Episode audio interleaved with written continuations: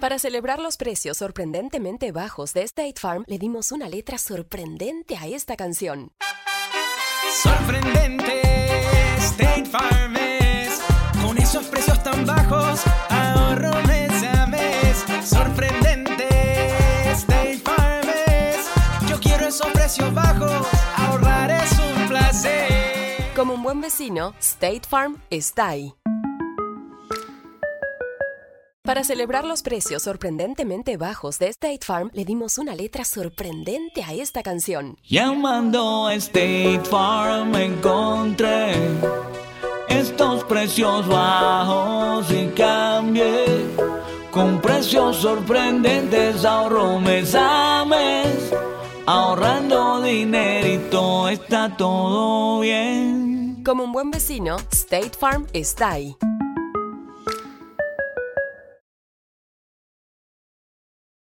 Este es un mensaje del pastor John MacArthur, traducido y predicado en español para el mundo de habla hispana. Oremos juntos conforme comenzamos con nuestro estudio en esta noche. Padre, te damos gracias por la comunión que has provisto en Cristo.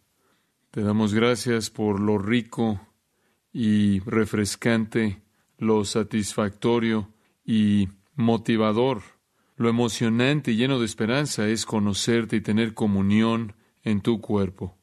Te damos gracias en esta noche por el testimonio de que nos amas y el testimonio de que vienes a llevarnos para estar contigo. Señor, sabemos que todo eso está basado en una gran realidad y es que realmente te conocemos, que realmente somos redimidos, que realmente somos nuevas criaturas, que realmente somos salvos, nacidos de nuevo, regenerados. Realmente creemos que verdaderamente te hemos reconocido a ti, Jesucristo, como Señor y Salvador.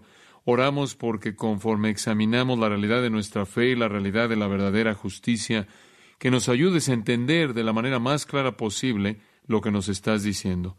Bendice nuestra comunión en torno a tu palabra en el nombre de Cristo. Amén. Vamos a estar estudiando Mateo 5, 17 al 20 de nuevo en esta noche, pero para comenzar quiero que veamos Lucas 18, versículos 9 al 14. Lucas 18, versículos 9 al 14. Este pasaje va a servir como un comienzo apropiado para nuestro estudio de esta noche, conforme estudiamos Cristo y la ley de Mateo 5, 17 al 20. Esta es parte cuatro de nuestro estudio de Cristo y la ley de Mateo 5, 17 al 20, pero nuestros pensamientos pueden ser preparados al examinar Lucas 18 y noten la parábola que nuestro Señor da. A unos que confiaban en sí mismos como justos y menospreciaban a los otros, dijo también esta parábola. Ahora tenemos que detenernos aquí por un momento. Aquí hay algunas personas que confiaban en sí mismas como justas justicia personal, la religión del mérito humano. Y entonces a esas personas Jesús les contó esta historia. Dos hombres subieron al templo a orar. Uno era fariseo y el otro publicano. El fariseo, puesto en pie, oraba consigo mismo de esta manera, Dios, te doy gracias porque no soy como los otros hombres, ladrones, injustos, adúlteros, ni aun como este publicano. Ayuno dos veces a la semana, doy diezmos de todo lo que gano. Ahora, ahí hay un ejercicio de futilidad llevado a cabo por un hombre que se exaltaba a sí mismo como religioso. Como fariseo se consideraba como la persona más religiosa en su sociedad. En su propia mente él estaba convencido de que esa era la realidad. Él estaba agradeciendo a Dios porque no era como otras personas que iba más allá de la conducta de otras personas y ayunaba dos veces por semana. Por cierto, el Antiguo Testamento demandaba un ayuno al año, entonces ayunar dos veces por semana sería unas 103 veces más de lo que necesitaba ayunar. Por otro lado, el publicano, versículo 13, estando lejos, no quería ni aún alzar los ojos al cielo, sino que se golpeaba el pecho diciendo, Dios, sé propicio a mí, pecador. Allí está el contraste. El hombre menos estimado en la sociedad judía era un publicano, porque era un judío que trabajaba para Roma. Él recaudaba impuestos de su propia nación. Él había sido contratado por Roma. Él era el traidor definitivo, consumado y menospreciado por su sociedad. Él había buscado el dinero, él había dejado su lealtad y nacionalismo, inclusive a su religión, por así decirlo, por motivos financieros. Este está en una esquina golpeándose el pecho diciendo, Dios, sé propicio a mi pecador. Y en el versículo 14 Jesús presentó el punto de la historia. Os digo que éste descendió a su casa justificado antes que el otro, porque cualquiera que se enaltece será humillado, y el que se humilla será enaltecido. Esa es la historia de cómo el hombre malo que fue al cielo y el buen hombre que fue al infierno. Sirve como un comienzo apropiado a lo que vamos a ver en Mateo 5, porque en este pasaje tenemos una situación muy parecida. Ahora, la persona promedio que lee el relato de Lucas 18 no lo entendería realmente, porque la mayoría de la gente cree que las personas buenas se van al cielo y las personas malas se van al infierno. El hombre que se está ahí encogiendo de vergüenza en la esquina, golpeándose el pecho y diciendo Dios se propicio a mi pecador, está admitiendo que realmente va camino al infierno. Por otro lado, alguien que no extorsiona, alguien que no comete adulterio, alguien que ayuna dos veces por semana y da diezmos de todo lo que posee, es una persona súper religiosa que ciertamente va camino al cielo. La mayoría de la gente en la sociedad humana cree que si usted es lo suficientemente bueno, va a llegar ahí, y si usted es malo, no va a llegar ahí. Pero Jesús contó una historia en Lucas 18 que dijo exactamente lo opuesto. Y él profundizó en Mateo 5. Observe el versículo 17. No penséis que he venido para abrogar la ley o los profetas. No he venido para abrogar, sino para cumplir. Porque de cierto os digo que hasta que pasen el cielo y la tierra, ni una jota ni una tilde pasará de la ley hasta que todo se haya cumplido. De manera que cualquiera que quebrante uno de estos mandamientos muy pequeños, y así enseña a los hombres, muy pequeño será llamado en el reino de los cielos. Mas cualquiera que los haga y los enseñe, éste será llamado grande en el reino de los cielos. Porque os digo que si vuestra justicia no fuere mayor que la de los escribas y fariseos, no entraréis en el reino de los cielos. Este es nuestro versículo para la noche. Lo que Jesús está diciendo aquí es que si usted va a entrar al cielo, tiene que ser mejor que los escribas y los fariseos. A lo largo de mi vida le he preguntado a mucha gente, ¿cómo llegas al cielo? Y dicen, siendo bueno. Le dije a una persona en una ocasión, ¿qué tan bueno debe ser? Él dijo, muy bueno. Y yo le dije, ¿qué tan bueno es muy bueno? Él dijo, es muy, muy bueno. Pero lo mejor de la gente en la sociedad de Israel, lo mejor de lo mejor, de ninguna manera iba a entrar al reino de los cielos en base a su bondad. Y lo peor, en la sociedad de Israel, un publicano, un traidor, se fue a casa justificado. Lo cual presenta la pregunta, ¿qué tan bueno necesita ser usted para llegar al cielo? ¿Cuál es el criterio? Eso es precisamente lo que Jesús está intentando enseñar aquí. Este es un texto maravilloso y es tan rico, tan importante, que únicamente hemos comenzado a rascar la superficie. Permítame recordarle el enfoque de los versículos 17 al 20 para que entienda el significado del versículo 20 en su contexto. Jesús vino y estaba enseñando y su enseñanza era extremadamente paradójica. Su enseñanza era radical y muy diferente de la de todos los maestros de su época. Los rabinos, los líderes, los fariseos, los saduceos, los escribas, era muy diferente. Ellos siempre estaban concentrándose con lo externo y él siempre estaba hablando de lo interno.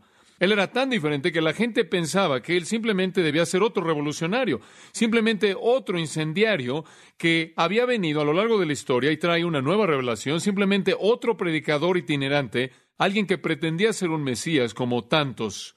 Y su mensaje se oía más bien como una perversión del Antiguo Testamento.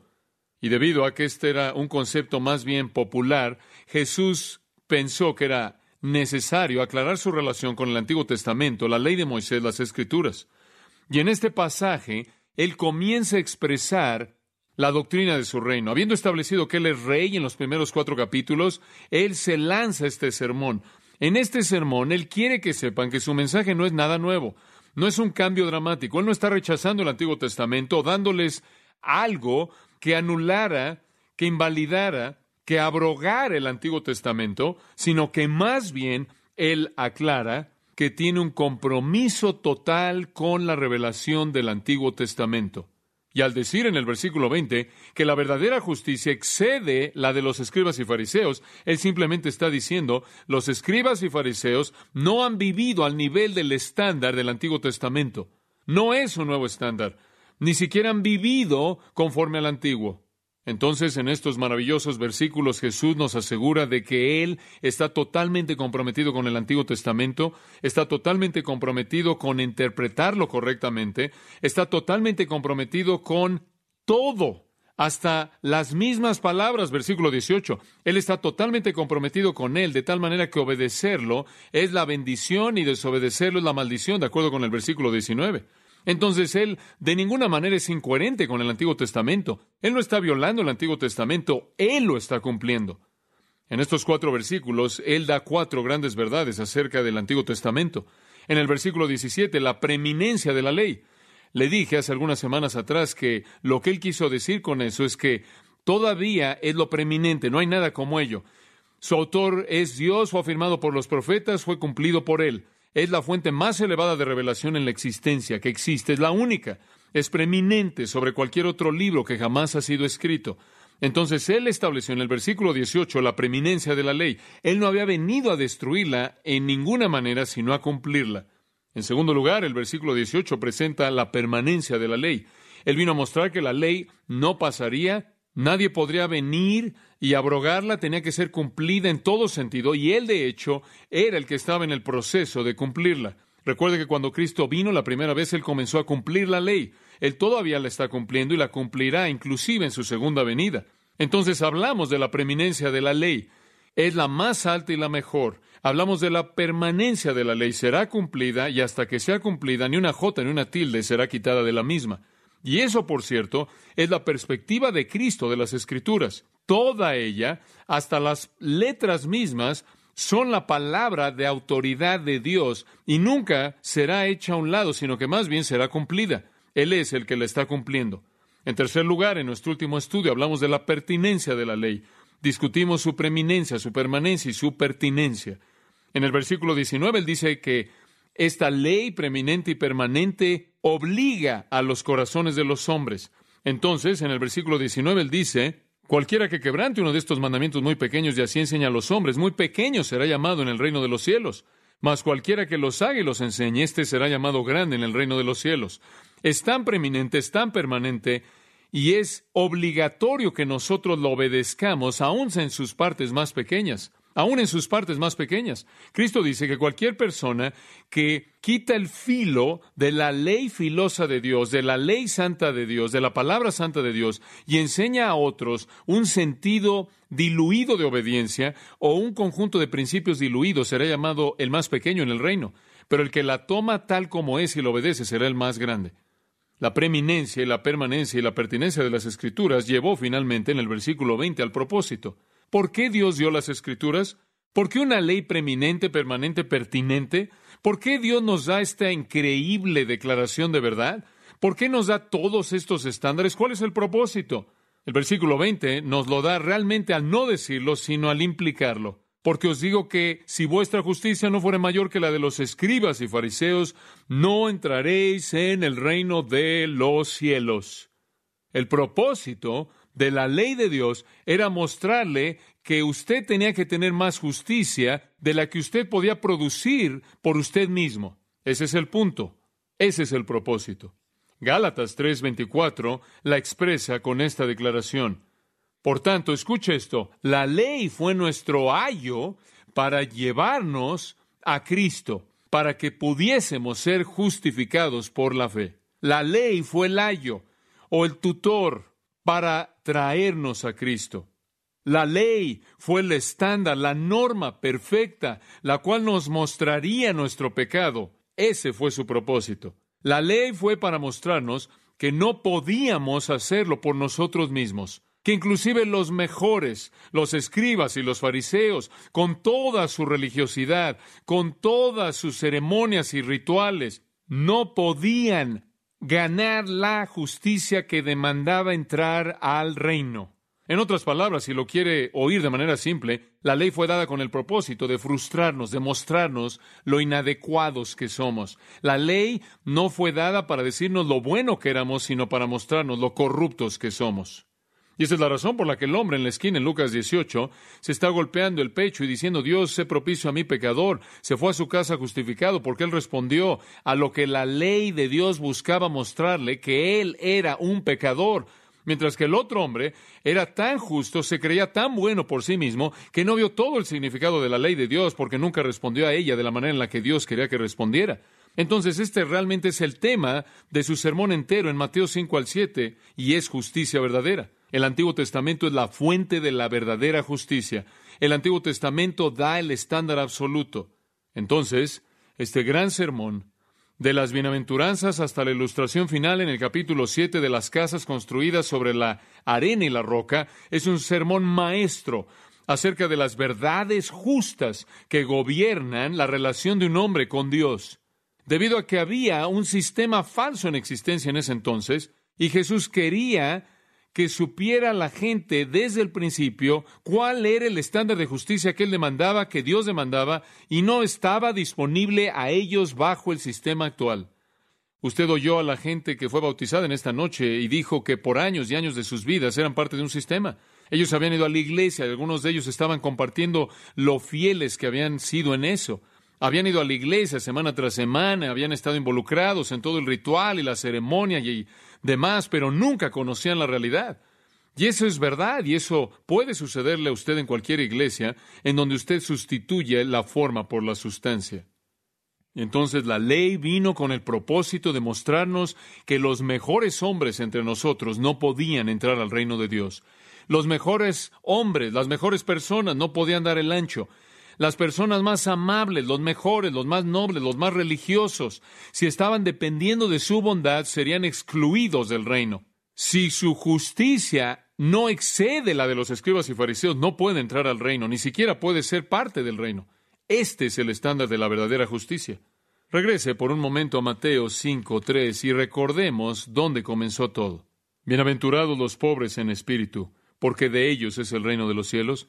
Claro que el sistema religioso de la época no era ser pobre en espíritu, sino ser orgulloso, jactancioso, arrogante, sintiendo que habían llegado al nivel espiritual que debían llegar. Y esta es la antítesis misma de esta. Bienaventurados los que lloran, porque ellos recibirán consolación. Estas personas no estaban llorando, estaban tocando la trompeta de su autosuficiencia. Estaban dándose palmadas en la espalda. En lugar de llorar en la esquina como el hombre en Lucas 18, estaban desfilando ante Dios y anunciándole su grandeza.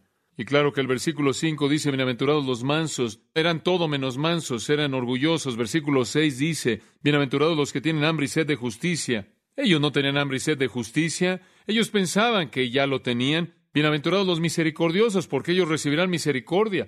Ellos no estaban en el hábito de mostrarle misericordia a nadie, eran crueles. Bienaventurados los puros, los limpios de corazón. Ellos no eran puros de corazón, limpios, eran blancos por fuera y por dentro eran corruptos, viles, sucios. Bienaventurados los pacificadores, ellos no hacían la paz, ellos quitaban la paz. Ellos se establecían por encima de cualquier otra persona y creaban división entre la gente y así sigue. Y en los versículos 13 al 16 ni eran la sal de la tierra ni la luz del mundo. Y entonces Jesús, como puede ver, va en contra del sistema de su época, en contra del legalismo de la hora que decía, un hombre llega al cielo, llega al reino en base a su propia bondad, y Jesús entra y dice, no, es en base al reconocimiento de su propia condición miserable. La ley no fue establecida para que ustedes mostraran lo bueno que eran, es establecida para mostrar lo malo que son debido a su incapacidad de guardarla. Y ellos pensaban que eran tan buenos. Debió haber habido algo malo con la ley, entonces cambiaron la ley y terminaron inventando una serie de tradiciones rabínicas para que pudieran vivir en línea con ellas. Entonces, en base al concepto teológico de que somos buenos, ellos habían acomodado el estándar a su vida, mientras que el pecador ahí en la esquina, golpeándose el pecho, aceptó un estándar divino y vio que no llegaba ese estándar. Y Jesús dice, yo soy un rey y yo tengo una declaración y no es diferente que el Antiguo Testamento es el estándar del Antiguo Testamento, es la ley de Dios hasta la más pequeña letra, y nada de esto ha sido abrogado, y demanda una justicia que ustedes nunca podrían alcanzar. Y quiero responder algunas preguntas conforme vemos el versículo 20, y vamos a tener un retrato bastante claro. Pregunta número uno. ¿Quiénes eran los escribas y fariseos? Si necesitamos una justicia que excede a la de ellos, debemos saber quiénes eran. Escribas, gramateon, de donde obtenemos la palabra gramática, gramatical. Simplemente eran los que trataban con la letra de la ley, la interpretación de la ley, el registro de la ley.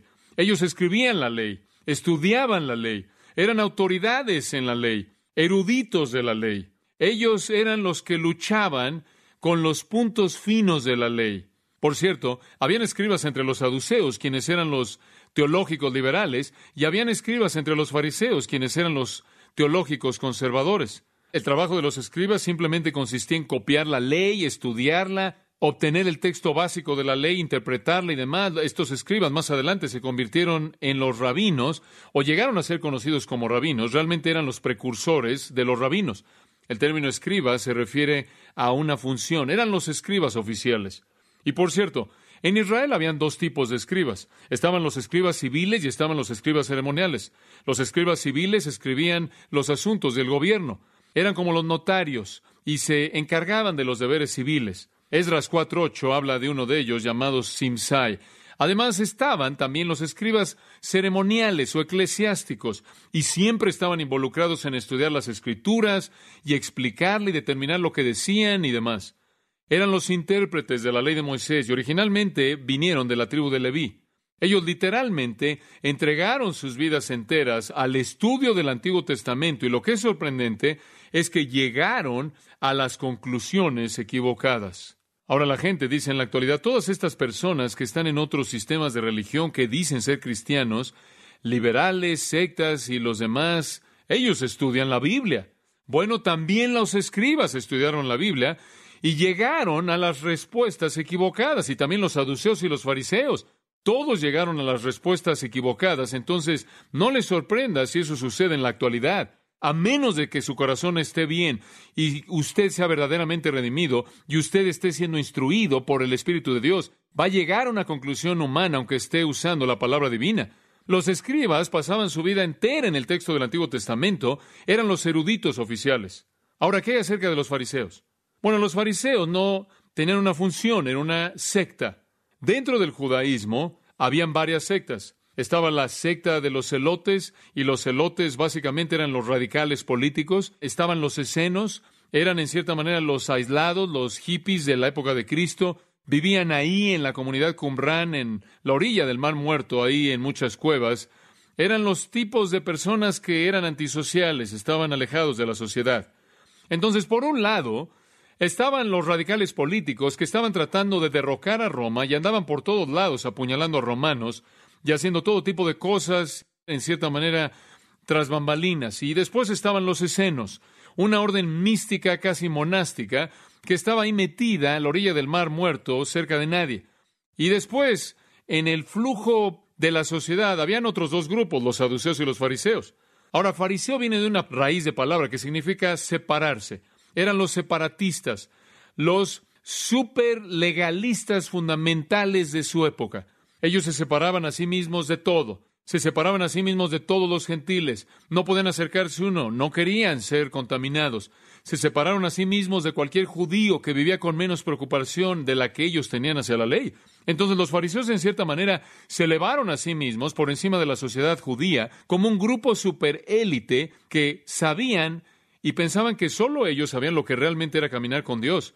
Se habían convencido a sí mismos de que realmente eran los más importantes, los verdaderos hombres espirituales. Los fariseos diferían de los escribas en que realmente no estudiaban la ley como lo hacía un erudito, simplemente desarrollaron a partir de la ley un sistema de ritual, desarrollaron una secta. Entonces los escribas podían ser saduceos o fariseos. No necesariamente tenían que identificarse con alguno de los dos grupos. Los fariseos tomaron la palabra de Dios y desarrollaron un sistema rígido, ceremonial, ritualista, no tanto basado en la ley de Moisés como en la tradición. El problema era que realmente no podían guardar la ley de Moisés. Entonces, como dije hace un momento, si usted cree que es justo y no puede guardar el estándar, entonces cambia el estándar o la norma para acomodar su justicia. Eso es lo que toda persona en el mundo que no conoce a Dios hace. Si tiene un concepto de la vida después de la muerte o algún concepto del cielo y el infierno, inventa un sistema que pueda guardar y después de esta manera se convence de que es lo suficientemente bueno como para llegar al cielo.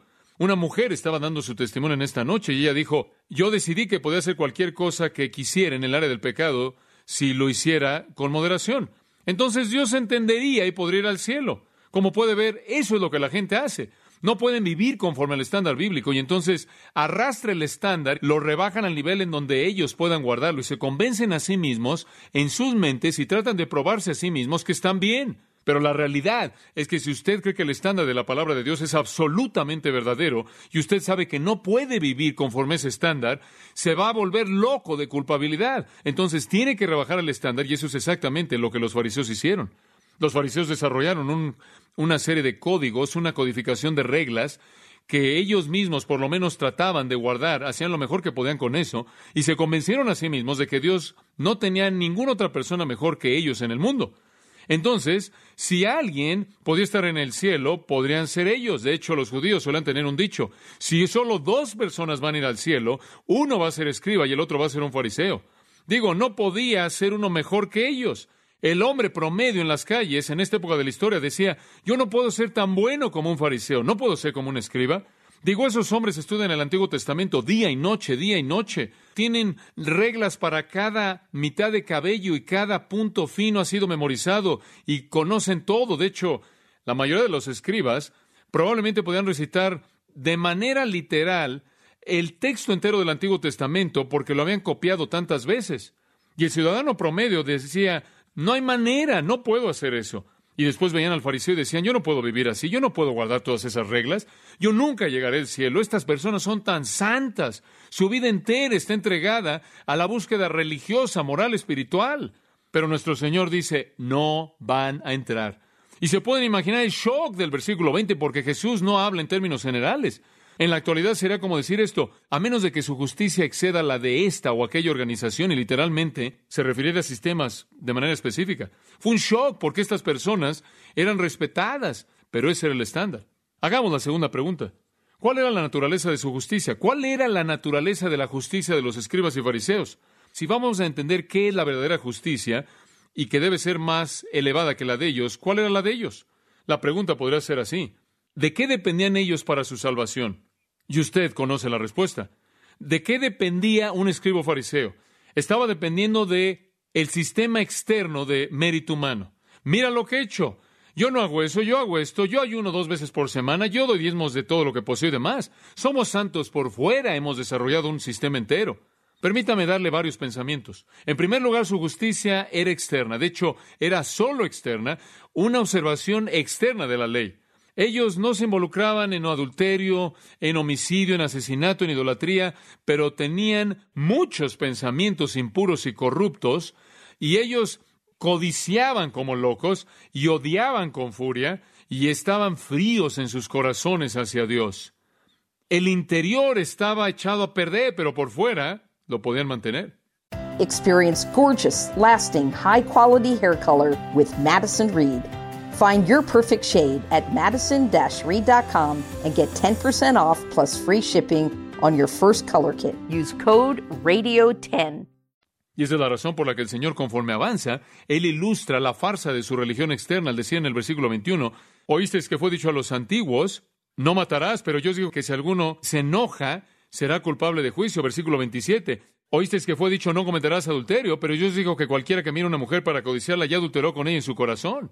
Versículo 33. Además habéis oído que fue dicho a los antiguos, no perjurarás. Pero yo os digo, no juréis en ninguna manera.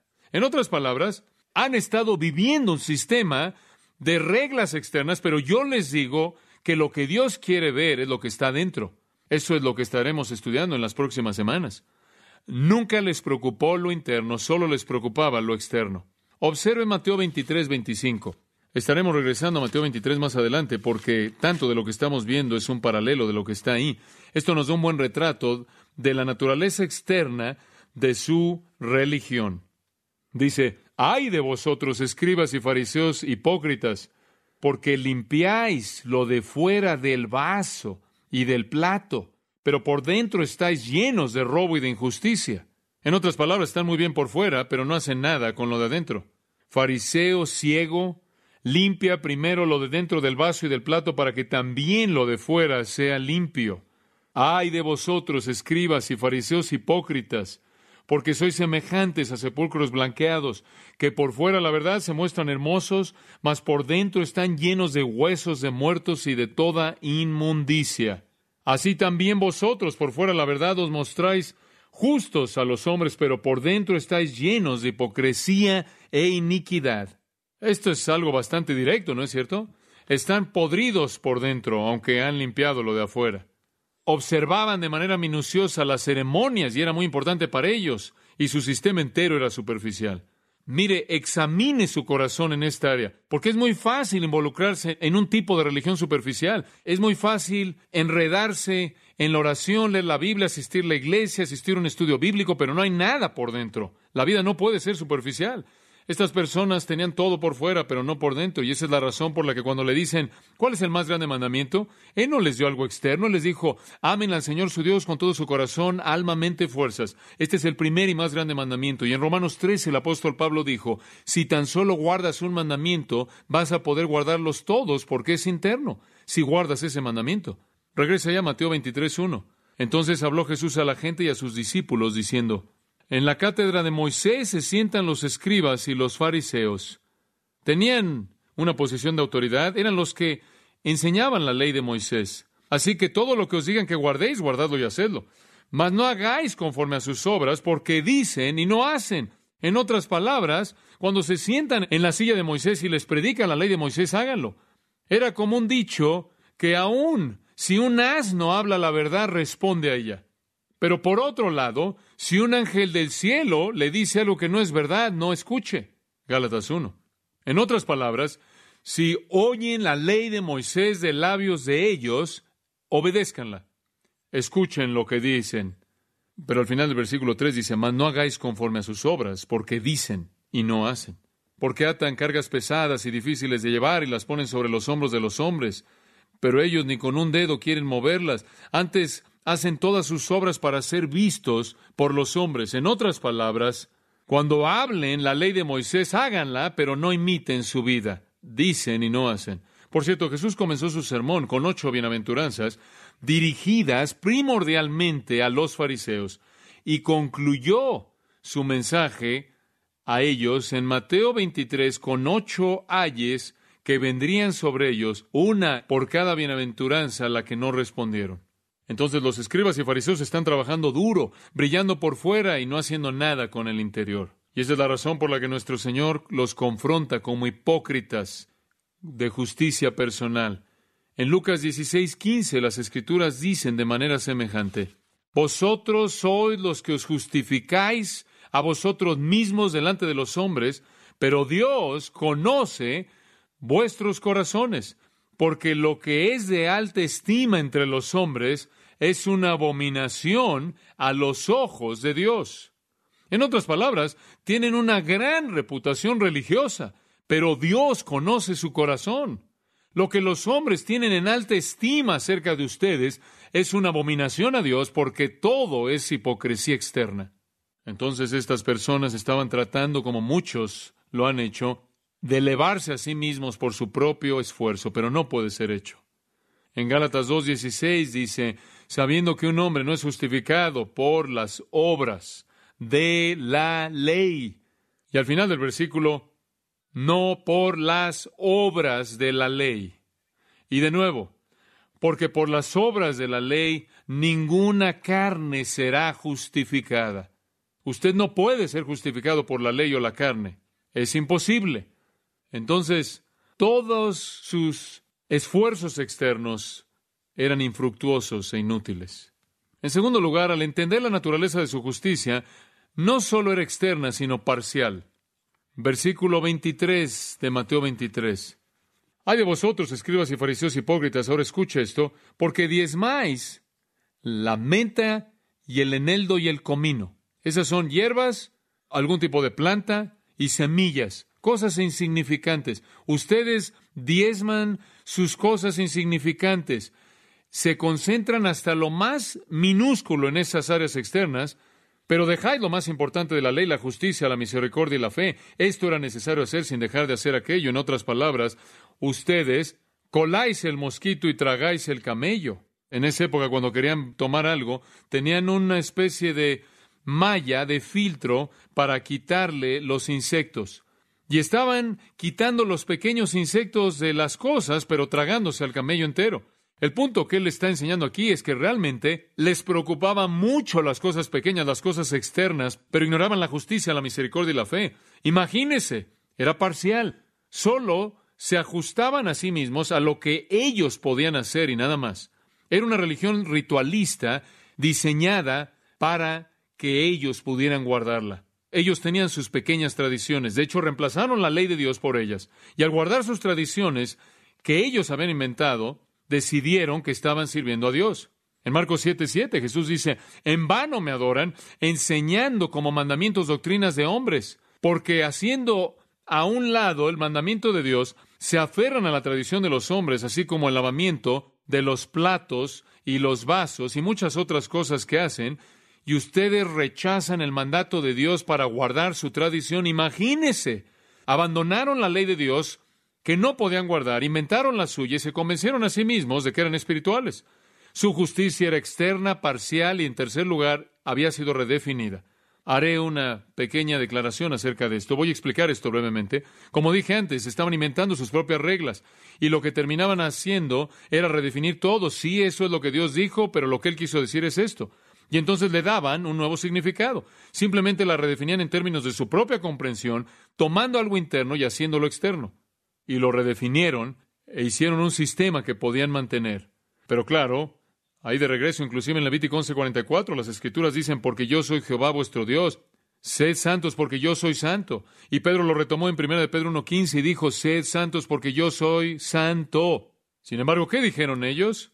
Te doy gracias porque no soy como los otros hombres y procedieron a recitar su propia santidad. El estándar de santidad era Dios. Observe Mateo 5:48.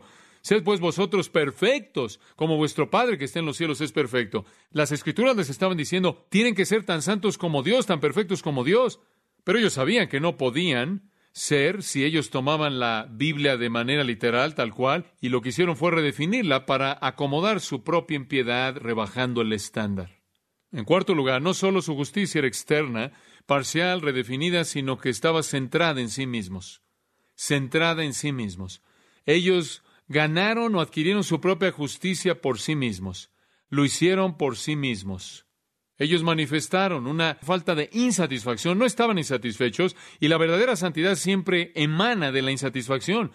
Cuando usted está insatisfecho con su vida, llora por su pecado, está encogiéndose, buscando esconderse como un mendigo ahí en una esquina, en un rincón, teniendo hambre y sed de una justicia que usted sabe que no puede alcanzar, entonces eso es justicia verdadera. Pero ellos sabían que eran justos, ellos habían inventado su propia justicia por sí mismos, entonces sabemos que estaba centrada en sí mismos. No necesitaban que Dios los hiciera justos porque ya eran justos. De esto habla Pablo cuando dijo, porque por gracia sois salvos por medio de la fe, no por obras, pues es don de Dios, para que nadie se gloríe. Ellos se jactaban porque tenían su propia justicia. Y aquí estaban los escribas y fariseos con una justicia que era externa, parcial, había sido redefinida y estaba centrada en sí mismos. Y ahora llegamos a una tercera pregunta. ¿Cuál es la naturaleza de la justicia que Cristo demanda? Ya le di la respuesta. Él demanda una santidad absoluta, perfección absoluta, justicia interna y externa. En el Salmo 45, 13 hay una ilustración interesante. La hija del rey, dice, es toda gloriosa por dentro y su atuendo ha sido hecho de oro. Dios quiere que usted sea todo glorioso por dentro y que sea oro puro por fuera. Es como dijo de los fariseos, hagan lo que ellos hacen, está bien, pero no sean por dentro lo que ellos son. Guarden la ley de Dios por fuera, pero sean gloriosos por dentro. El estándar de justicia que Cristo establece es justicia absoluta. Escuchen, amados, el hombre mira lo que está delante de sus ojos, pero Dios ve el corazón. Primero de Samuel 16, 7 dice que la verdadera justicia está por dentro y tiene que satisfacer el estándar. Dice usted, ¿qué tan bueno debo ser para llegar al cielo? Usted tiene que ser tan bueno como Dios. ¿Qué tan perfecto tengo que ser para entrar a su reino? Tan perfecto como Él es. ¿Qué tan santo tengo que ser para entrar al reino? Tan santo como Dios es santo, así de santo. Dice usted, oye, no importa qué tan religioso soy, no lo puedo hacer por mí mismo. No puedo ser tan santo, no puedo ser tan justo, tan perfecto como Dios. Y eso nos lleva a una cuarta pregunta. ¿Cómo se obtiene ese tipo de justicia? ¿En dónde obtiene usted eso? ¿Dónde lo adquiere? No lo puedo hacer por mí mismo. No puedo ser así de justo por mí mismo. Y eso es lo que Jesús quiso decir cuando dijo, Os digo que si vuestra justicia no fuera mayor que la de los escribas y fariseos, dice usted, no puedo ser más justo que un escriba fariseo por mí mismo. ¿Cómo voy a obtener esa justicia? Bueno, tengo una maravillosa historia que contarle. Regresa a Gálatas 2.16, donde dice, sabiendo que un hombre no es justificado por las obras de la ley, sino por la fe en Jesucristo. Así también nosotros hemos creído en Cristo Jesús para que seamos justificados por la fe en Cristo y no por las obras de la ley, porque por las obras de la ley ningún ser humano será justificado. ¿Cómo entonces somos justificados? Por fe en Cristo. ¿Cómo entonces somos hechos justos? Por fe en Cristo. Eso, amados, y quiero que entienda usted esto, ese es el mensaje del apóstol Pablo. Romanos 3:21 dice, pero ahora la justicia de Dios es aparte de la ley. Usted no puede alcanzar la justicia de Dios al tratar en su propia carne. No puede tratar de guardar la ley. Está en el siguiente versículo cuando dice, la justicia de Dios es por fe en Jesucristo a todos los que creen. ¿No es eso maravilloso? Dice usted, ¿dónde obtengo ese tipo de justicia? Por fe en Jesucristo. En el cuarto capítulo de Romanos, versículo 3, él dice, Abraham creyó a Dios y le fue contado a él por justicia. ¿Qué tan justo tuvo que ser Abraham? Tan justo, tan santo como Dios. Dice usted, bueno, Abraham no va a llegar porque él cometió mucho pecado, tiene razón. Entonces, ¿cómo es posible que él alcanzó esa naturaleza justa? Lo dice ahí en Romanos creyó a Dios y le fue contado por justicia. Qué cosa tan fantástica. En Romanos 5:17 lo vuelve a decir, porque si por la ofensa de un hombre la muerte reinó a través de uno, mucho más aquellos que reciban la abundancia de la gracia y del don, la dádiva de justicia, reinarán en la vida a través de uno, Jesucristo el regalo de justicia, la dádiva de justicia. ¿No es eso maravilloso el don? No lo puede ganar, es un don, es un regalo. Si usted está tratando de alcanzar su propia justicia, va a terminar perdido para siempre. Si usted quiere estirarse y tomar, recibir el regalo gratuito por fe en Jesucristo, su justicia le es ofrecido a usted. ¡Qué pensamiento tan tremendo! Romanos 5:21 dice, así como el pecado reinó en muerte, así también para que la gracia reinara a través de la justicia a vida eterna a través de Jesucristo nuestro Señor. Escuche, la única manera en la que usted pueda ser lo suficientemente justo como para entrar al cielo es por el Señor Jesucristo imputándole su propia justicia. Es un regalo de Él que usted nunca podría ganarse. Y en Romanos 8:4 dice, mediante Cristo la justicia de la ley es cumplida en nosotros. Es un concepto tremendo. Si usted no está contento con oír esto, entonces usted está contento acerca de la verdad más grande en toda la Biblia, en lo que a nosotros concierne, que Dios ha establecido un estándar que nosotros nunca podremos alcanzar y después nos ha dado el cumplimiento de ese estándar como un regalo simplemente al confiar en Jesucristo, al creer en Él. Por otro lado, los judíos, de acuerdo con Romanos 10.3, son ignorantes de la justicia de Dios, ignorantes del estándar, y ellos buscan establecer su propia justicia y no se han sometido a la justicia de Dios. ¿Cuál es esa? Cristo, quien es el fin de la ley para justicia a todo aquel que cree. Si usted quiere saber de qué hablan Romanos 3, 4, 5, 6, 7, 8, 9 y 10, están hablando de cómo obtener una justicia que es inalcanzable al recibirla como un regalo a través de creer en Jesucristo. Así es como usted obtiene la justicia que se requiere. 1 Corintios 1:30 dice, pero más por él estáis vosotros en Cristo Jesús, quien os ha sido hecho por Dios sabiduría y justicia. Cuando Dios ve a John MacArthur, me ve tan justo como él es. Cuando él me ve, él me ve tan santo como él es. Cuando él me ve, él me ve tan perfecto como él es. ¿Por qué? Debido a Jesucristo. Porque cuando confío en él, me ha imputado su propia justicia y estoy tan puro como Cristo, tan libre de pecado como Cristo. Esa es mi posición delante de Dios. ¿Qué tan bueno tiene que ser un hombre para llegar al cielo? Tiene que ser tan bueno como Dios. ¿Y cómo llega usted a ser tan bueno como Dios? Solo de una manera. Dios le tiene que dar a usted su bondad. ¿Cómo es que Dios le da a usted su bondad? Cuando usted acepta a Jesucristo como Señor y Salvador, la Biblia dice que la justicia de Cristo le es imputada a usted. ¡Qué pensamiento tan fabuloso! Entonces hacemos la pregunta, ¿quiénes eran los escribas y fariseos? ¿Cuál es la naturaleza de su justicia? ¿Cuál es la naturaleza de la justicia que Cristo demanda? ¿Y cómo esa justicia se vuelve nuestra? Y después, la última pregunta, ¿cuál es el resultado para aquellos que no obtienen esta justicia? ¿Qué le pasa a esas personas que ni siquiera reciben este regalo de justicia? Quienes de manera muy religiosa se vuelven locos por entrar. Ellos pasan su información de puerta en puerta. Siempre pienso en esto cuando veo los mormones y testigos de Jehová y todas estas sectas. Hombres están trabajando hasta volverse locos para entrar al reino y se están esforzando con todas sus fuerzas por obtener su propia justicia. Ellos han dicho que Jesucristo no es Dios y de esta manera no solo han denigrado su persona, sino que han quitado, abrogado y anulado sobre la cruz y en la tumba abierta. Sin Cristo como Dios, sin una muerte sustitutiva por parte del Dios hombre y sin una resurrección literal corporal del Dios hombre, no hay justicia alcanzable para los hombres. Y entonces estas personas están trabajando para llegar al nivel más profundo que podemos imaginar del infierno y eso es precisamente lo que está pasando. Nuestro Señor dice en Mateo 5 de manera muy simple, porque os digo que si vuestra justicia no fuere mayor que la de los escribas y fariseos, no entraréis en el reino de los cielos, a menos de que su justicia exceda una justicia que es externa, parcial, redefinida y centrada en usted mismo, de ninguna manera entrará al reino de los cielos. No importa qué tan religioso sea, qué tan bueno sea, usted será excluido del reino de Dios. Y creo que eso es exactamente lo que él está diciendo en este sermón.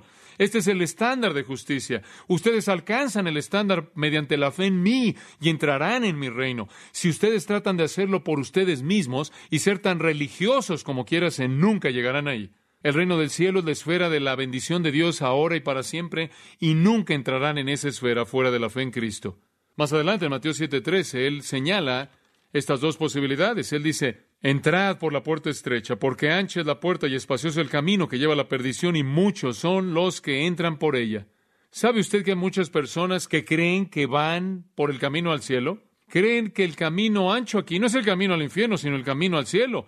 Creen que el camino ancho va camino al cielo y están en ese camino. Todas son religiosas. Dicen, hay muchos que van por ese camino y los muchos que van ahí son definidos en el versículo 21. No todo el que me dice Señor, Señor entrará en el reino de los cielos. Ellos van a decir, Señor, Señor, todos hemos llegado, somos religiosos. Son los muchos, de acuerdo con el versículo 22, los mismos muchos en el versículo 13. Señor, Señor, profetizamos, echamos fuera demonios, hicimos muchos milagros y Jesús les dice, Nunca os conocí, apartaos de mí, hacedores de maldad. Y él procede a ilustrar cómo el hecho es que ellos habían construido una casa religiosa, pero la construyeron en la arena. Y cuando las aguas del juicio vienen, su casa religiosa va a ser demolida y serán condenados al infierno para siempre. Por otro lado, dice en el versículo 14, entrar por la puerta estrecha, porque estrecha es la puerta y angosto el camino que lleva la vida y pocos son los que la hallan. ¿Sabe lo que está diciendo ahí? Él está diciendo, hay muchas personas religiosas, pero hay pocas personas regeneradas. Eso es lo que está diciendo. Examine su vida. ¿Realmente es justo o es simplemente un ritual? ¿Realmente conoce usted a Jesucristo o está dependiendo de su propia bondad?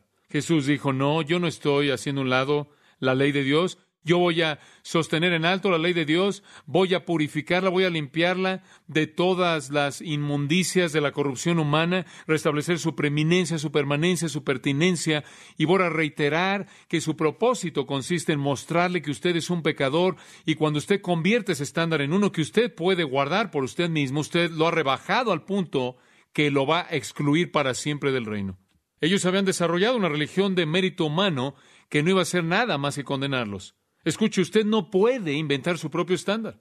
Cuando enseñé el libro de Gálatas, les conté una ilustración. Imagínese que va a un juego de fútbol y los boletos cuestan cinco dólares y usted llega a la puerta y de manera furiosa dice, yo conozco a estos dos equipos bien y ninguno de ellos vale cinco dólares, solo voy a pagar dos dólares y ya. Y el hombre de la puerta le va a decir, mira, salte de la puerta, por favor, deja que alguien más venga. Los boletos cuestan cinco dólares. No importa cuánto se aferre al punto de vista que son equipos malos. No importa cuánto trate de convencer usted al que está ahí en la puerta, a él no le interesan sus argumentos. O paga usted los cinco dólares y entra o se va a casa y olvide esto. ¿Por qué? Porque usted no tiene la posición de fijar los precios, usted simplemente está en la posición de responder al estándar. Y Dios ha establecido el estándar. Y Dios no quiere que la gente llegue a negociar con Él. El estándar es fe en Jesucristo, es el cielo de Dios. Él establece los términos y lo único que usted puede hacer es responder. O entre en sus términos o se queda fuera. Una vez hubo un fariseo que probó el sistema de los fariseos. Hombre, este hombre era un súper fariseo. Escúchelo en Filipenses 3:4. Su nombre es Pablo. Porque yo también tengo de qué confiar en la carne. Si alguien cree que tiene de qué confiar en la carne, yo más. Él dice, si quieren hablar de religión centrada en uno mismo, de lo bueno que un hombre es en su propia carne, yo soy lo mejor. Él dice, yo fui circuncidado el octavo día, era israelita de la tribu de Benjamín, hebreo de hebreos, con respecto a la ley fariseo, con respecto a celo perseguidor de la iglesia, con respecto a la justicia que es en la ley irreprensible. Dice usted, hombre, estás muy bien. ¿Qué credenciales? Seguro que puedes entrar. Versículo 7. Pero cuantas cosas eran para mí ganancia, las he estimado como pérdida, literalmente estiércol por Cristo. Y sí, de hecho yo todo lo tengo por pérdida, por la excelencia del conocimiento de Cristo Jesús, Señor mío. Versículo 9, a fin de ser hallado en Él, no teniendo mi propia justicia, la cual es de la ley, sino la que es mediante la fe en Cristo, la justicia que es de Dios por la fe. Pablo dice, yo soy una ilustración viva, un fariseo que tenía todas las credenciales, pero la consideré estiércol para poder obtener a Cristo y tener su justicia. Amados, en eso consiste la salvación. ¿Es eso lo que usted cree? ¿O está usted entre aquellos que están pasando sus vidas tratando de acumular su derecho de entrar al cielo? Uno de los grandes himnos lo dice de esta manera. Nada en mi mano traigo, simplemente a tu cruz me aferro. Desnudo vengo a ti, buscando ropa, inútil, buscando, mirando a ti, para recibir gracia. Como ave, vuelo a la fuente Límpiame, Salvador, o muere, roca de las edades, hecha para mí, permíteme esconderme en ti. Oremos. Sé que la mayoría de ustedes en esta noche aquí son cristianos, ustedes aman al Señor Jesucristo. Algunos de ustedes quizás nunca le han entregado su vida a Él, están dependiendo de su propia justicia, pero es infructuoso. Clame usted a Él, roca de las edades, hecha para mí, permíteme esconderme en ti. Nada en mis manos traigo, simplemente a tu cruz me aferro. Desnudo vengo a ti para ser vestido, inútil, buscándote para recibir gracia. Como ave vuelo a la fuente. Lávame, Salvador, o moriré. Si usted clama a Dios, Dios lo lavará, Dios lo limpiará, le dará una justicia que usted nunca puede alcanzar, una justicia para ahora y para siempre. Padre, oramos en este momento que todos nosotros nos examinemos, examinemos nuestros corazones y aquellos de nosotros que encuentren la confirmación que verdaderamente tenemos tu justicia, te ofrezcamos gratitud. Señor, para aquellos que tienen dudas o preguntas si poseen o no la justicia de Cristo, si realmente han recibido el regalo de la justicia que le es dada a aquellos que creen, Señor, oramos en esta noche que con una mano vacía se estiren para recibir el regalo, trayendo nada de sí mismos, buscando ninguna grandeza personal, no ofreciendo las obras de la carne, sino como mendigos, buscando con una mano vacía el recibir el regalo de la justicia, que ellos reciban la abundancia que tú das. Y Dios, que nadie se vaya de este lugar en esta noche que no haya recibido la justicia de Cristo, que hace que nuestra posición delante de ti sea tan santa como tú mismo eres santo. Qué regalo, qué agradecidos estamos. Para la gloria de Cristo oramos. Amén. Usted ha escuchado a John MacArthur, maestro bíblico de gracia a vosotros. Para más información y acceso gratuito a todos los mensajes de John, así como una lista de libros incluyendo la Biblia de estudio, visite la página web en gracia.org. Gracias a vosotros y el pastor John MacArthur, se reserva toda protección y el derecho de autor bajo la ley que esté vigente. La información de derechos de autor está disponible en gracia.org, que incluye instrucciones para limitar la duplicación de este archivo digital. Gracias a vosotros es una organización sin fines de lucro dedicada a desarrollar recursos desde las enseñanzas del pastor John MacArthur, las cuales ofrecen la verdad de las Escrituras. Por otra parte, estimado oyente, su apoyo en oración y sus donaciones al ministerio nos ayudan a lograr este propósito para equipar a miles de personas de habla hispana. Si desea hacer una donación u ofrenda, puede hacerlo utilizando su tarjeta Visa, Mastercard, Discovery o American Express. Si vive en Estados Unidos o Puerto Rico, puede llamarnos al 1866 5 Gracia. Esto es 1866 Nada es más importante que tu familia, así que ¿no se merecen lo mejor? Eggland's Best te brinda un mejor sabor y nutrición. En comparación con los huevos ordinarios, Eggland's Best te ofrece 10 veces más vitamina E, 25% menos de grasa saturada y 6 veces más vitamina D, junto con ese sabor delicioso y fresco de granja que a ti y a tu familia les encanta. Todos queremos lo mejor para nuestras familias, entonces, ¿por qué no los mejores huevos? Porque la manera en que tú cuidas a tu familia no tiene nada de ordinario, solo Eggland's Best. Mejor sabor, mejor nutrición, mejores huevos. Para celebrar los precios sorprendentemente bajos de State Farm, le dimos una letra sorprendente a esta canción. Llamando a State Farm encontré estos precios bajos y cambié. Con precios sorprendentes ahorro mes a mes. Ahorrando dinerito está todo bien. Como un buen vecino, State Farm está ahí